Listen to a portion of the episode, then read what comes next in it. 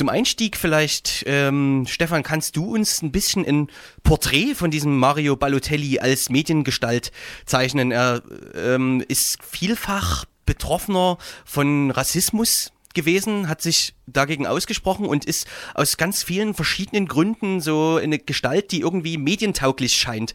Warum ist das so? Und ja, ähm, was hat das mit dieser Geste zu tun?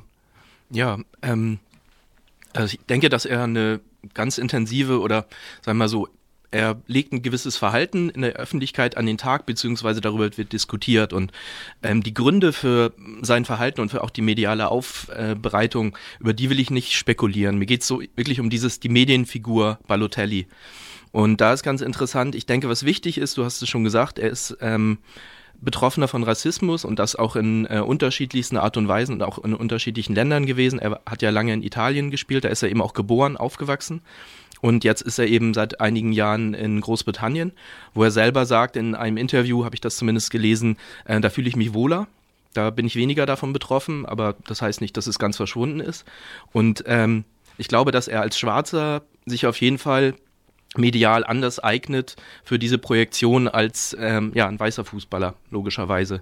Das heißt nicht, dass es diese medialen Figuren ähm, nicht auch äh, als Weiße gegeben hat. Man äh, denke vielleicht an Paul Gascoigne und andere. Also auch die ähm, sind ähm, so Figuren, die für uns als äh, Zuschauerin und auch als äh, ja, einfache Menschen ähm, ja irgendwie so negative und Projekt, äh, positive Projektionsflächen irgendwie sind für unsere Wünsche, für unser Begehren, für wie wir sein wollen oder auch vielleicht nicht.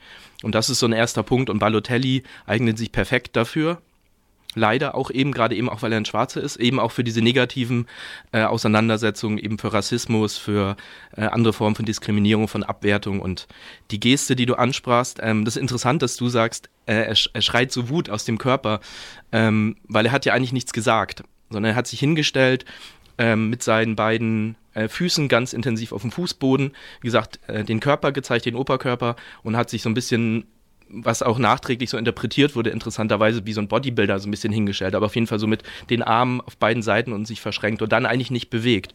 Und ich habe selber das Spiel gesehen und auch die Geste und war ja irritiert und fasziniert zugleich und dachte, als erstes war für mich wie eine Statue und die muss jetzt eigentlich nur noch ins Museum abgeholt werden. Da müsste jemand mit so einem Handwagen kommen, packt sie raus und dann wird sie so in den Fußball-Olymp der großen Fußballgesten gefahren und da bleibt er auch für immer.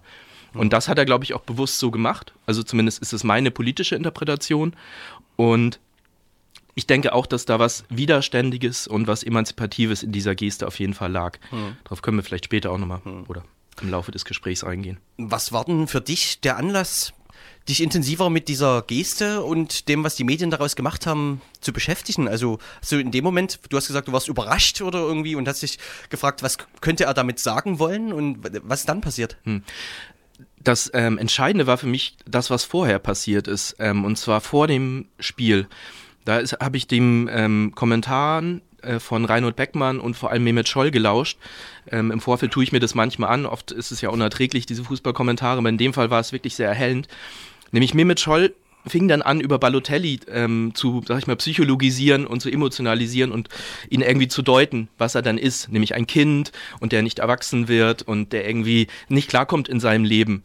Ähm, und das finde ich dann schon irritierend, weil ich meine, Mario, Mario Balotelli ist ein recht erfolgreicher Fußballer, der bei ähm, inzwischen dem ehemaligen beziehungsweise noch amtierenden englischen Meister spielt in der Nationalmannschaft und ihm zu sagen, ja, er kommt irgendwie mit dem Leben nicht klar und er solle sich doch mal so und so verhalten, das fand ich doch recht anmaßend, auch von Mehmet Scholl. Und ähm, da, das, da fing es an, mich das irgendwie ja, zu interessieren. Und dann kam die Geste.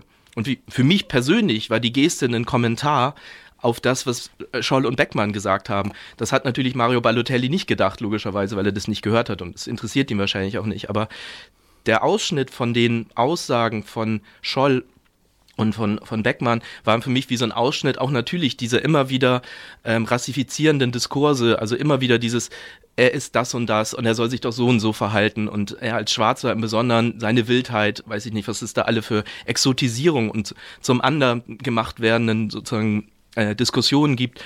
Das ist für mich so ein Ausschnitt gewesen. Und dann kam diese Geste, wie gesagt, Wut oder ich würde es sogar sagen, also aber auch eine Aussage der, der Kraft und der Stärke und der Emanzipation. Also im Sinne von, hier Leute, ihr habt überhaupt eigentlich keine Chance gegen mich und gegen, ähm, oder beziehungsweise ich wehre mich gegen den Rassismus und gegenüber die anderen Formen von Ausgrenzung, die ich erleide und die auch andere, logischerweise schwarze Spielerinnen und Spieler erleiden. Und da, da reinzugehen und zu sagen, ja, eigentlich sind wir doch stärker oder stark genug, dass zwar, eigentlich wollen wir es natürlich nicht aushalten, also die, äh, die schwarzen Spielerinnen, aber es doch irgendwie, ja, letztendlich auch zu überwinden und, äh, oder zumindest es, äh, da eine Gegenstärke zu zeigen. Und das fand ich sehr, aus, wie gesagt, aus meiner politischen Lesart heraus sehr bemerkenswert. Und dann ging es ja weiter mit den Debatten äh, nach dieser Geste.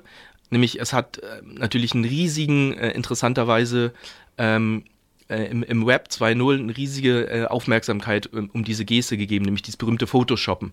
Und da ging es dann weiter. Und das habe ich aber viel später erst mitbekommen. Mhm. Für mich war immer der entscheidende Moment, was sagen eigentlich ähm, Beckmann und Scholl als Teil dieser äh, medialen ja, Konstruktion, dieser medialen Herstellung von Balotelli als eben Kind, ja, eben auch als Schwarzer, als eigentlich auch irgendwie nicht zugehörig zu, zu, zu so einem, ähm, ja, zu so einem Wunsch äh, vielleicht auf Fußballland äh, oder Fußball-Europa. Hm. Ja, dann ähm, diese medialen Darstellung, dieses Photoshoppen, was du angesprochen hast, war tatsächlich interessant, weil sich da natürlich wiederum äh, Projektionen auf Mario Balotelli zeigen. Vielleicht können wir da später nochmal drauf eingehen.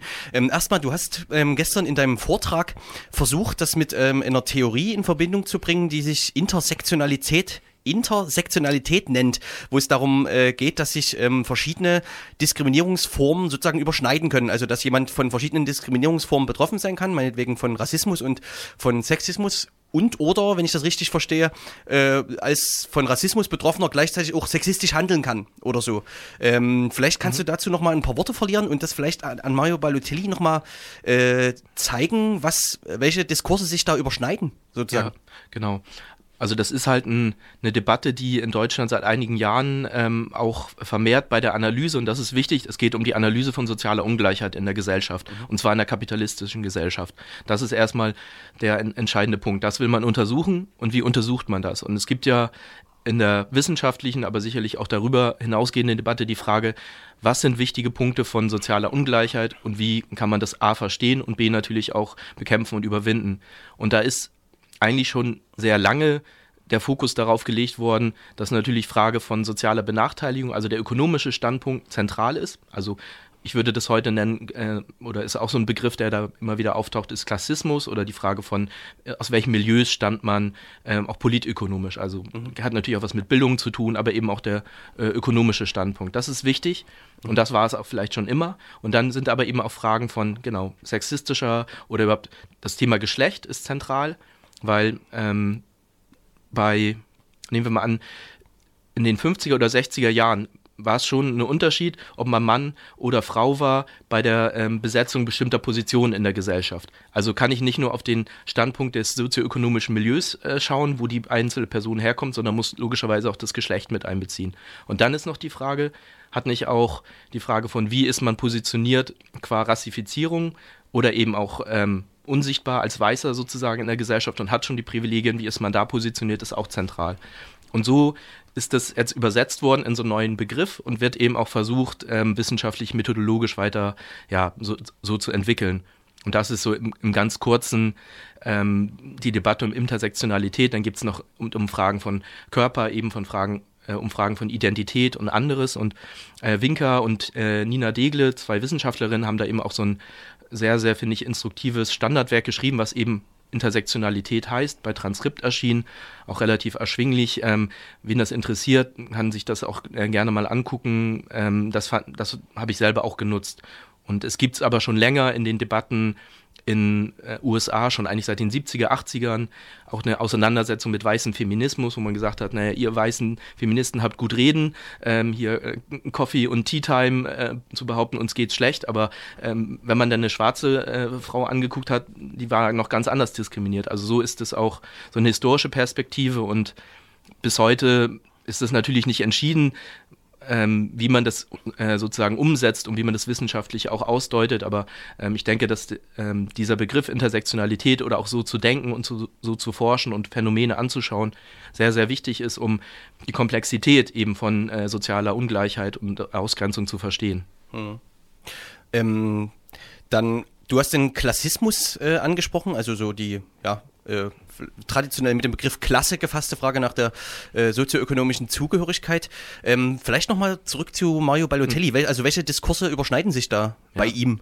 Ich will mal ein Beispiel nehmen, also ein Bild, diese Geste von Balotelli und es gibt äh, ihn in so einem rosa Tüllkleid. Das ist dann diese, diese äh, Photoshop. Photoshop, genau, ja. diese, genau. Also Mario Balotelli wurde sozusagen mit Hilfe von Photoshop diese Geste, dieses Foto von ihm, wie er da so auf dem Platz steht, nachdem er das Tor geschossen hat, äh, wird mit Photoshop in unheimlich viele Zusammenhänge gebracht. Also er wird genau. irgendwo rein montiert oder ihm wird irgendwas dran montiert sozusagen. Genau. In dem Fall eben so ein, in so ein rosa Kleidchen. Mhm. Und da ist natürlich für mich ähm, entscheidend, es ist klar eine rassistische ähm, Diskriminierung, weil er sozusagen als Schwarzer auch abgewertet wird. Und es ist aber natürlich auch eine Frage von Vergeschlechtlichung. Also in dem Fall wird behauptet, wenn man einem ähm, Schwarzen ein oder überhaupt einem, einem Mann ein Kleid anhängt, ist das sozusagen auch eine Abwertung qua Verweiblichung, sozusagen auch Verniedlichung und irgendwie negativ konnotiert. Es gibt sicherlich auch Leute, die sagen, ja, das ist völlig irrelevant, weil es eine schöne queere Performance, mhm. aber sozusagen im... In dem Fall war es anders gemeint. Das würde ich mhm. auch so denken und vor allem ist ja auch die Frage, ähm, was, was wird vorherrschend so wahrgenommen, wenn man das so medial aufbe äh, aufbereitet. Und ich glaube, das wird eben nicht als queere Performance gesehen, sondern eben eher als eine, eine Abwertung eines Schwarzen. Und da sieht man schon, da sind also zwei Ungleichheitsvektoren, die eine Rolle spielen. Äh, die Frage von ähm, sozioökonomischen Faktoren spielt in dem Fall vielleicht nicht eine Rolle, die spielt dann wieder woanders eine Rolle. Hm, vielleicht, wenn man Bildern, ne? spekuliert tatsächlich über seine Herkunft oder so, äh, also aus welchem Milieu und so weiter er kommt. Genau, beziehungsweise was auch immer sehr gerne ähm, ausgeblendet wird, dass er eben auch aus sehr sozial prekären Verhältnissen äh, gekommen ist.